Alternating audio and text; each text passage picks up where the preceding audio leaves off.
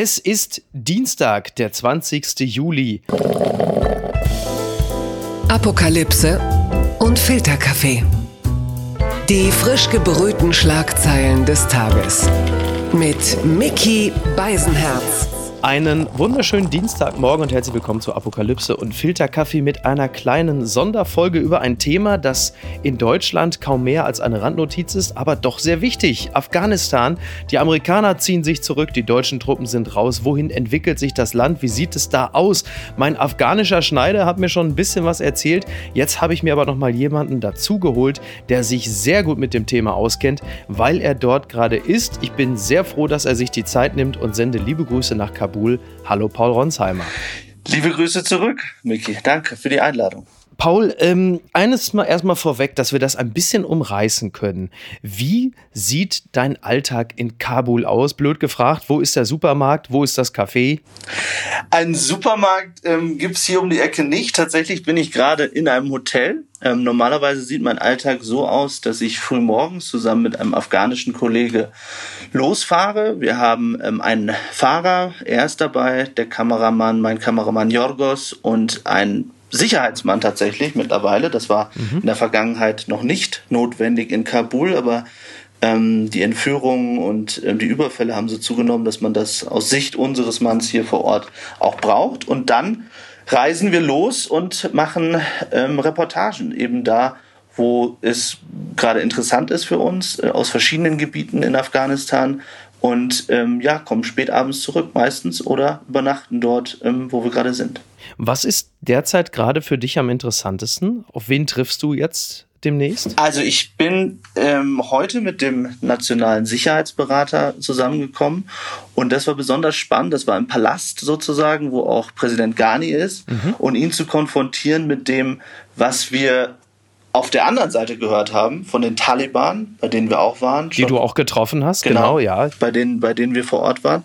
Und ihn damit zu konfrontieren, weil es gibt diese zwei Seiten. Auf der einen Seite die Taliban, die ähm, immer weiter vorrücken und was man ja auch viel in den sozialen Medien sieht und hört.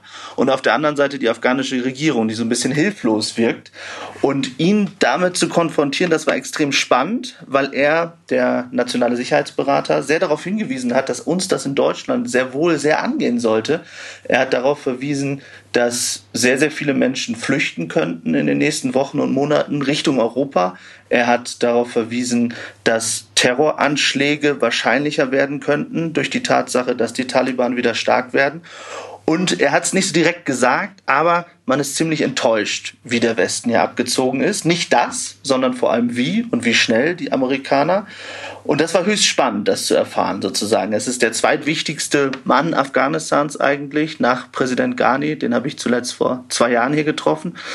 Und das zu hören und auf der anderen Seite das zu vergleichen mit dem, was da im Taliban-Gebiet gesagt wird. Der afghanische Sicherheitsberater sagt, wir müssen verhandeln, äh, aber äh, wir werden nicht nachgeben und natürlich mhm. brauchen wir, die Frauen äh, dürfen nicht eingesperrt werden und so weiter. Und auf der anderen Seite zu sehen, was die Taliban ähm, dazu zu sagen haben, das sind, glaube ich, so die zwei Welten, die nicht zusammenpassen in dem Land. Genau, das ist ja eine Frage, die immer wieder gerne mal aufgeworfen wird. Kann man sich mit den Taliban an einen Tisch setzen und verhandeln?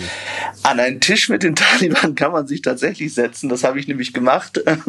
Also zumindest saßen wir zusammen und haben einen Tee getrunken und tatsächlich kam ich dort an. Das war ungefähr ja, drei Autostunden von Kabul entfernt und man fragt sich ja, wie kommt man dorthin zu den Taliban und wie funktioniert das? Tatsächlich ähm, war das kompliziert, viele Verhandlungen vorausgesetzt, dann waren sie okay, sie zu treffen und dann saßen wir dort und ich dachte erst, ich bin irgendwo in Neukölln gelandet, weil die alle aussehen wie eigentlich ganz coole Hipster, ja, also mit, mit mhm. ähm, auch alle extrem charismatisch und wenn man dann anfängt aber zu diskutieren. Also nicht der ISIS-Look, sondern schon eher westlich geprägt oder wie ja, muss ich es mir vorstellen? Also, also naja, westlich geprägt würde ich nicht sagen, aber ähm, schon eher moderner also moderner, ja. moderner radikal sozusagen.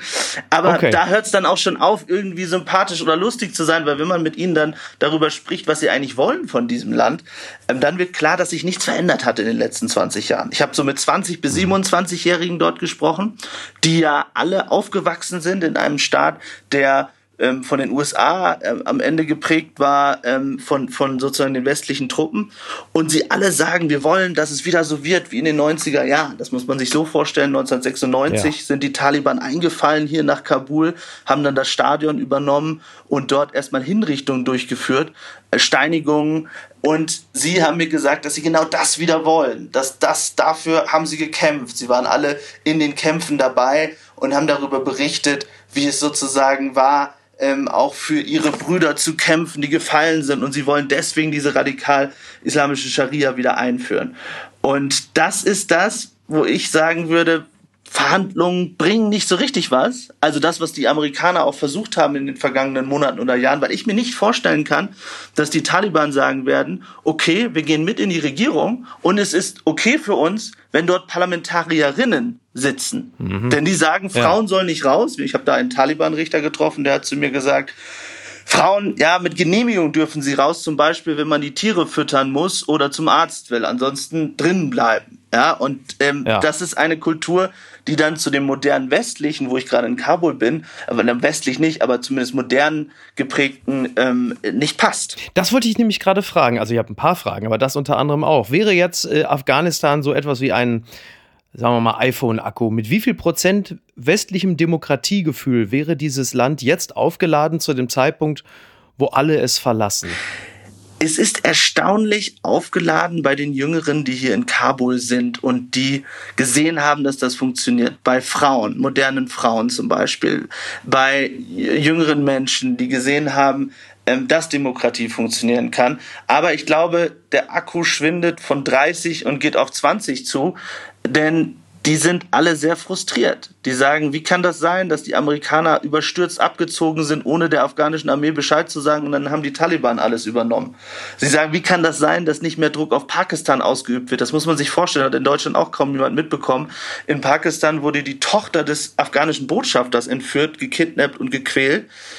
Sie finanzieren den Terror hier mit und diejenigen, mit denen man spricht, auch die Frauen sagen, wir werden uns verteidigen. Sie sagen dann so Sachen, wir greifen dann auch zur Waffe. Aber in Wahrheit ist es natürlich so, wenn die Taliban es wirklich hier reinschaffen sollten nach Kabul, dann können die nur noch flüchten. Wir reden aber hier immer über Kabul. Gibt es eigentlich noch, noch andere Regionen, die auch schon westlicher Prägung sind oder konzentriert sich das in erster Linie auf Kabul und in den anderen Regionen sind die Taliban sowieso schon äh, die dominante Kannst du uns das grob umreißen, dass wir uns das mal ein bisschen vorstellen können? Man kann grob sagen, dass die größeren Städte ähm, durchaus diese Modernisierung teilweise geschafft haben. Zum Beispiel auch Masai Sharif, wo die deutsche Bundeswehr war. Äh, teilweise auch Herat, äh, größere Städte. Kandahar, das war schon immer eher Taliban geprägt. Äh, man kann sagen, die ländlicher geprägten Regionen in Afghanistan, da sind vor allem Taliban auf dem Vormarsch, beziehungsweise haben versucht, ähm, da die Macht zu übernehmen, auch schon einige Teile seit längerer Zeit. Und wenn man mit Leuten spricht, die jetzt nicht offiziell reden, die zwar zur Regierung gehören, aber sagen, das ist jetzt mal ähm, off the record, die sagen, natürlich ist es so, dass Teile der Gesellschaft von den Taliban geprägt sind, dass Teile der Gesellschaft daran glauben, die Prozentzahl geht auseinander. Einige sagen 30, andere gehen bis auf 50 rauf. Ich glaube, es kommt natürlich immer darauf an, mit wem man dort spricht, weil natürlich die Menschen, die unter dieser, diesem Horrorregime aus meiner Sicht leben müssen, ähm, natürlich nicht offen reden. Aber das ist Fakt, ja. Die spielen natürlich eine große Rolle und sie wussten auch in den letzten 20 Jahren, wie schon in den Jahrzehnten davor, als es gegen die Russen ging, äh, dass sie den längeren Atem haben und möglicherweise die große Chance haben, das ganze Land wieder zu übernehmen. Wie konnte es eigentlich sein, dass ähm, die USA dieses Land verlassen, obwohl man doch, wie du ja gerade sagtest, ungefähr 30 Prozent, 20 bis 30 Prozent westlicher Prägung, obwohl man doch eindeutig Erfolge sehen kann? Also, dass dieses Projekt in diesem Moment dann einfach so beendet wird und man sich da so ruckartig rauszieht. Liegt es nur an Trump? Es liegt nicht nur an Trump, das ist Quatsch, denn es hat ja schon mit Obama begonnen. Also die Einigung oder der, die Ankündigung des, des Abzugs hier, das ging 2009 los. Ich glaube, es hat mit einer ausgeprägten, ja, wie soll ich sagen, Kriegsmüdigkeit zu tun, obwohl das ähm, zu verharmlosend ist, aber einfach einer einem Gefühl in der Bevölkerung nach dem, was im Irak passiert ist, in anderen Ländern passiert ist und Afghanistan, wie viele US-Soldaten hier ihr Leben gelassen haben, die große Frage, was geht uns das an? Das hat dann ja Joe Biden auf den Punkt gebracht, aus Sicht vieler Amerikaner. Ich fand es äh, ziemlich erschreckend. Er hat gesagt, ja, wir haben hier nichts zu suchen und die Afghanen ähm, müssen jetzt sozusagen das hier regeln. Wenn man mit Afghanen darüber spricht, dann sind die fassungslos und sagen, sind unsere Menschenleben eigentlich was wert oder geht es da nur darum, äh, wie viele westliche Soldaten äh, gestorben sind? Und sie sagen, wenn es einen westlichen trifft, äh, bei einem Anschlag zum Beispiel hier, dann gibt es riesen Medienberichterstattung, aber die hunderte Opfer, ähm, die die Afghanen haben, ähm, die zählen nicht. Man kann nicht sagen, dass Afghanistan oder die Regierung sagt, ähm, die Truppen sollen für immer hier bleiben.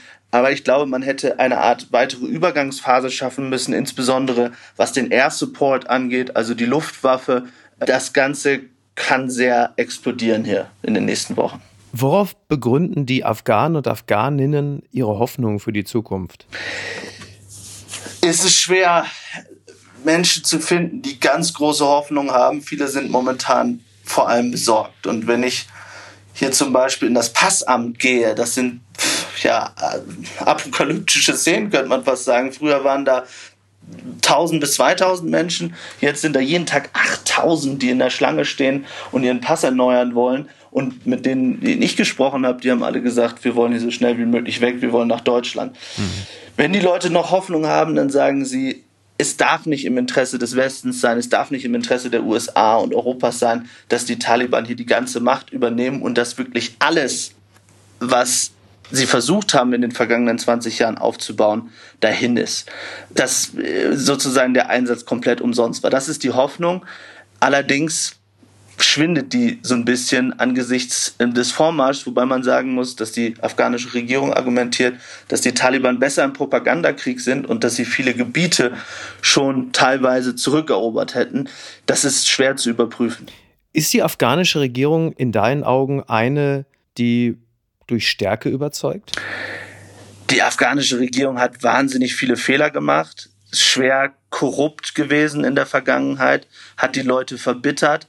Gerade wenn man im Taliban-Gebiet unterwegs ist, wie wir waren, und dort mit den Menschen über die afghanische Regierung spricht, dann sagen sie, auch ja, was Vorgänger, äh, Vorgängerregierung. Genau. Alle, also ja. schon Kasai, aber auch unter Ghani, äh, sind schwer frustriert darüber, dass in Teilen des Landes es weiteren Probleme mit dem Trinkwasser gibt, dass es ähm, eine große Armut gibt, dass es wirtschaftlich nicht nach oben ging, dass aber eine Elite, die hier in Kabul herrscht, sozusagen reich geworden ist durch das westliche Geld und äh, wahnsinnig korrupt ähm, zum großen Teil. Und das ist natürlich etwas, worauf die Taliban bauen konnten in den vergangenen Jahren, die gesagt haben, guck mal, das machen die mit dem Geld des Westens und ihr bekommt davon nichts ab. Und das radikalisiert am Ende natürlich.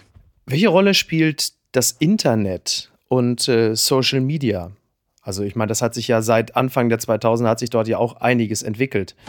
Internet und Social Media spielt eine große Rolle und das ist besonders spannend, weil eigentlich bei den Taliban, in den früheren Talibans immer galt, keine Bilder, keine Videoaufnahmen. Das ist jetzt ganz anders. Man sieht ja, wie sozusagen das äh, Social Media genutzt wird, um da ja, für Propaganda zu sorgen und zu zeigen, wir haben dies, wir haben jenes erobert. Und auch als ich da war, saßen dort alle mit ihren Smartphones, total modern ähm, und äh, ja und haben Fotos gemacht. Also das hat mich überrascht. Und in dem Teil sozusagen, dass der von der afghanischen Regierung kontrolliert wird, da ist ähm, Social Media, Twitter, äh, Snapchat ähm, extrem groß. Der afghanische Präsident Ghani hat seine Wiederwahl vor allem durch Social Media gewonnen. Übrigens lustigerweise mit äh, Deutsch-Afghanen. Es gibt eine große Gruppe von Hamburgern, die in Kabul mitregieren, kann man sagen, die an wichtigen Positionen sitzen, zumindest als Berater, die sprechen ja alle. Manchmal sitzen sie alle zusammen und, und ich treffe sie und dann hört man ganz viel Hamburger Slang in Kabul und die darüber okay. sprechen. Und einer war. Inshallah, Digga. Inshallah, Digga. Ja, Digga sagen sie tatsächlich sehr viel. Und manchmal beschweren sich dann die anderen, wir verstehen gar nicht, sie wird so viel Deutsch gesprochen. Einer war Chief of Staff ähm, bei Ghani, der andere Advisor. Und sie haben unter anderem eine Social Media Kampagne mitentworfen und dadurch hat Ghani am Ende die Wahl mitgewinnen können. Wenn man äh, deinem Instagram-Account folgt und dem, was du bei Social Media machst, bekommt man den Eindruck, dass es dort eine Art von Popkultur gibt in und um Kabul herum. Was für Menschen sind das? Das ist super spannend. Also wir haben äh, ja eine kleine Fashion Show hier besuchen können, wobei ich auch Sorge hatte, als wir dann mit diesen Models, äh, auch die Männer geschminkt und Frauen zusammen in einem Wagen saßen, acht auf einmal, äh, dass gleich irgendwie jemand kommt und schießt oder eine Bombe hochgeht, weil äh, da wird war, man. War das ein realistisches, war das, also würde man, hierzulande würde man das als Gag bezeichnen? War das ein realistisches Szenario? Das war ein realistisches Szenario. Also für Taliban oder auch für äh, andere Terroristen, man darf ja nicht vergessen, äh, dass auch ISIS hier eine kleine Rolle, aber zumindest eine spielt, äh, wäre das ein Major Target. Mhm. Wir sind dann zum alten Parlament gefahren und da hatten sie dann einen Auftritt und wenn man mit denen spricht, da ist die Hoffnung groß. Die sagen, wir wollen unbedingt raus in die Welt. Und gleichzeitig haben sie schon so viel durchgemacht. Ein Mädchen ähm, oder eine Frau, gerade 18 geworden ist, hat mir erzählt, wie ihr Onkel versucht hat, sie mit dem Messer äh, abzustechen, weil sie diesen Beruf äh, des Models ergreifen wollte. Die Männer wurden von ihren Familien verfolgt. Also die sind schon sozusagen große Opfer, haben große Opfer durchlitten.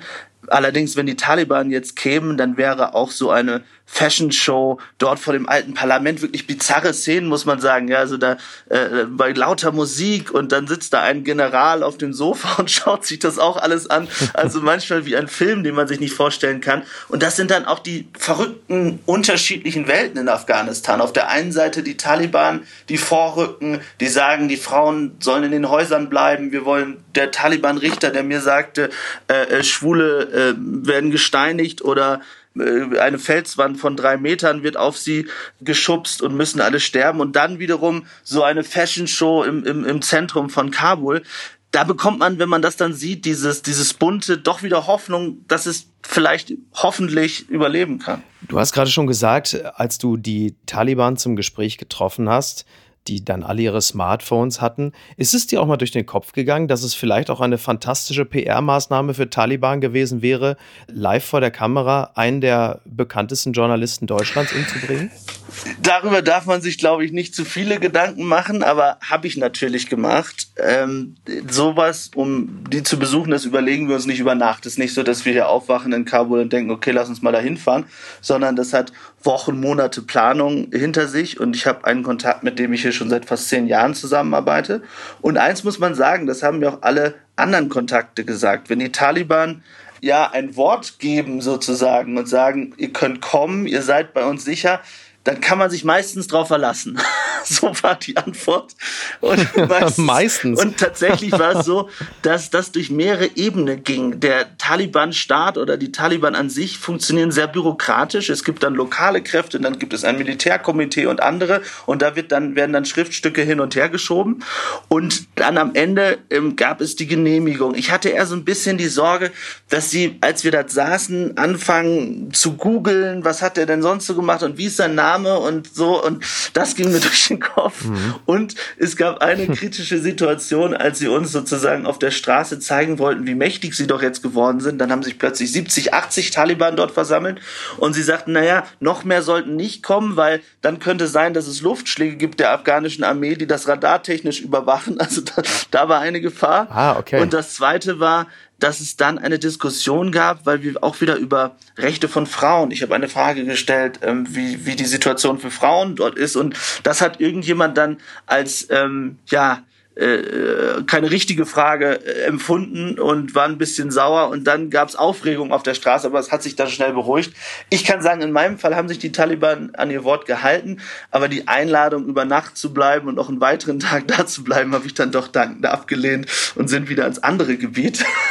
Was tatsächlich verrückt ist, weil in, in Kriegs- und Krisengebieten gibt es normalerweise ja eine, eine klassische Frontlinie oder ein Checkpoint und da ist das alles sehr fließend. Ja, es kann sein, dass man durchfährt und plötzlich kommt die Islamistenflagge äh, auf dieser Frontlinie und wir hatten dann, ja, wir, wir hatten da keinen großen Check der Taliban. Plötzlich waren wir dort. Also auch sehr, sehr bizarr, wie das, wie das hier funktioniert. In welchen Situationen hast du richtig Angst? Ich habe meistens hinterher Angst. Ähm, eigentlich bin ich ein eher ängstlicher Mensch. Zum Beispiel habe ich ein bisschen Flugangst und so. Aber bei mir kommt, ähm, wenn es sozusagen um, um solche Situationen geht, häufig die Angst hinterher. Also ich habe manchmal Albträume davon oder denke dann später darüber nach. In der Situation, wenn ich mich darin befinde, konzentriere ich mich so sehr auf meinen Job als Reporter. Also versuche sozusagen den Paul irgendwie auszuschalten und nur darauf zu mich zu fokussieren, das ist jetzt die Sache, die ich machen will, diese Fragen will ich stellen und das funktioniert bei mir ganz gut, das andere dann, dann auszuschalten. Wobei, also es gab eine Situation, als ich da diesem Taliban-Richter gegenüber saß, das war in der Grenzregion, das war nicht der gleiche Trip, ähm, den wir zu den Taliban gemacht haben, ähm, als er dann anfing, darüber zu sprechen, ähm, wie man Frauen einsperrt, Schwule steinigt und auch über diese absurde Felswand. Das hatte ich noch nie gehört. Also er hatte gesagt, es gäbe dann zwei Möglichkeiten. ja, es gäbe zwei Möglichkeiten.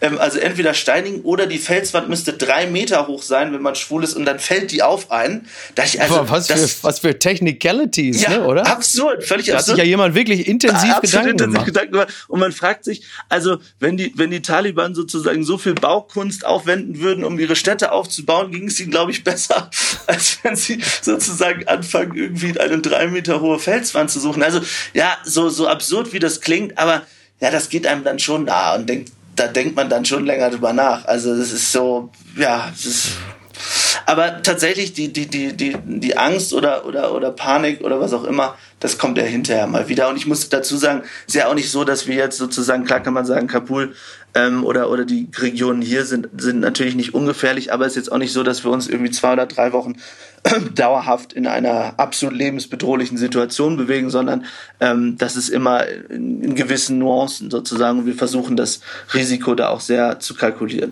Ein Thema, das uns äh das wird sicherlich noch mal mehr werden in den nächsten Wochen, aber immer noch begleitet ist äh, Corona. Wie sieht es eigentlich in Afghanistan aus? Spielt das da überhaupt eine Rolle?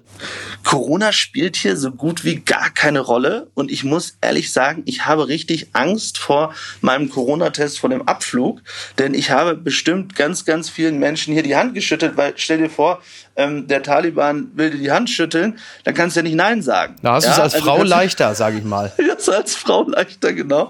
Und so ging es mir hier in vielen Regionen. Ich habe versucht am Anfang noch die Maske aufzubehalten und so weiter, aber es spielt überhaupt keine Rolle. Und wenn ich die Leute darauf anspreche, sagen sie, es liegt vor allem an der jüngeren Bevölkerung, dass dadurch auch die Krankenhäuser nicht so voll waren. Äh, allerdings hat sich natürlich auch hier die Delta-Variante ausgebreitet. Jetzt muss man sagen, durch die Tatsache, dass es eben nicht so wahnsinnig vielen internationalen Flugverkehr gibt, es gibt zwar welchen ähm, Richtung Dubai und Istanbul, äh, hat sich am Anfang nicht so schnell ausgebreitet. Aber es ist natürlich hier mir sagte jemand auf den Dörfern sozusagen, die Älteren, die sterben, die sterben sozusagen nicht an Corona, weil es nicht nachgewiesen wird, sondern die sterben und da gibt es halt keine richtige, vernünftige Statistik hier. Mit welchem Gefühl gehst du heute Abend ins Bett? Ich gehe heute Abend mit dem Gefühl ins Bett, dass ich das Gefühl habe, dass die afghanische Regierung nicht so ganz die Realität verstanden hat, was dort passiert dass ich ziemlich wütend bin darüber, wie ignorant unsere Regierung ist. Ich muss vielleicht noch ein Beispiel erzählen. Ich habe gestern jemanden getroffen, der für die Bundeswehr die Kirche gebaut hat im Camp Marmal, also eine christliche Kirche als Afghane. Und der wird von Deutschland nicht aufgenommen, also die ganze Familie nicht, weil die Begründung ist, dass man nur diejenigen aufnimmt, die direkt bei der Bundeswehr angestellt waren und die hatten eine Baufirma, die sozusagen diese christliche Kirche gebaut hat und denen sagt jetzt die Bundeswehr, ja, sorry, ihr seid nicht direkt angestellt. Ähm, und die haben mir ihre ganzen Todesdrohungen gezeigt und ähm, ja und und die Fotos von dieser Kirche und man kann sich ja nun vorstellen, ähm, wie die Taliban das finden, dass da jemand eine Kirche aufgebaut hat im deutschen Camp. Und der hat mir dann erzählt, wie plötzlich jemand anrief von den Taliban und gesagt hat, ähm, ja, willst du nicht für uns spionieren bei den Deutschen und sagen, welche Anschlagziele es da gibt? Und er dann gesagt hat, nein, ähm, und aufgelegt hat und bei den Deutschen geblieben ist. Und da hoffe ich tatsächlich, dass wir durch Berichterstattung, die jetzt ein bisschen wegen der Flut auch ein bisschen aus dem Fokus gekommen ist, aber die, die wiederkommen wird, ähm, da nochmal Druck machen können, dass wir zumindest denjenigen, die Deutschland so unterstützt haben in der schwierigen Zeit und in den 20 Jahren, dass, dass denen geholfen wird. Genau, und da steht er ja wirklich exemplarisch für viele, die von der Bundeswehr bzw. Bundesregierung auch im Stich gelassen werden gerade. Äh, was mich auch äh, einigermaßen fassungslos macht. Absolut, absolut. Es gibt sehr, sehr viele. Wir waren auch bei einer Demonstration, die gesagt haben, warum wird uns nicht geholfen? Es ist auch sehr schwierig, weil teilweise die Konsulate hier dicht sind ähm, aus Sicherheitsgründen. Sehr schwierig, da die Formulare abzugeben, die Belege abzugeben. Also man versteht es nicht und dann sollen die ihre Flüge selbst bezahlen. Die Amerikaner haben dagegen sozusagen einfach einen Flug eingesetzt und dafür gesorgt, dass die so schnell wie möglich rauskommen. Und in Deutschland scheint das alles wieder nicht zu funktionieren. Paul, ich danke dir ganz herzlich für deinen Einsatz hier ähm, und auch hier bei uns und äh, würde mich sehr freuen, wenn wir bei der nächsten Gelegenheit wieder zum Sprechen kommen. Lass es dir gut gehen, bleib gesund. Äh, niemandem kann man das mehr wünschen als dir. Vielen Dank, Miki, und ich bedanke mich für die Einladung und dass du Afghanistan zum Thema machst. Mach's gut, Paul. Bis denn. Danke. Ciao. Danke. Ciao. Ja, und wenn das noch nicht geschehen ist, dann kann ich euch natürlich nur herzlich bitten, unseren Podcast zu abonnieren auf der Plattform eurer Wahl, um bloß keine Folge zu verpassen. Das könnt ihr machen auf Apple, Spotify, Amazon und auf allen anderen Anbietern. Das würde ich, das würden wir euch hoch anrechnen. Apokalypse und Filtercafé ist eine Studio Bummens Produktion mit freundlicher Unterstützung der Florida Entertainment. Redaktion Niki Hassania. Produktion Laura Pohl. Ton und Schnitt Niki Franking. Neue Episoden gibt es jede Woche montags, mittwochs und freitags, überall, wo es Podcasts gibt. Stimme der Vernunft und unerreicht gute Sprecherin der Rubriken Bettina Rust.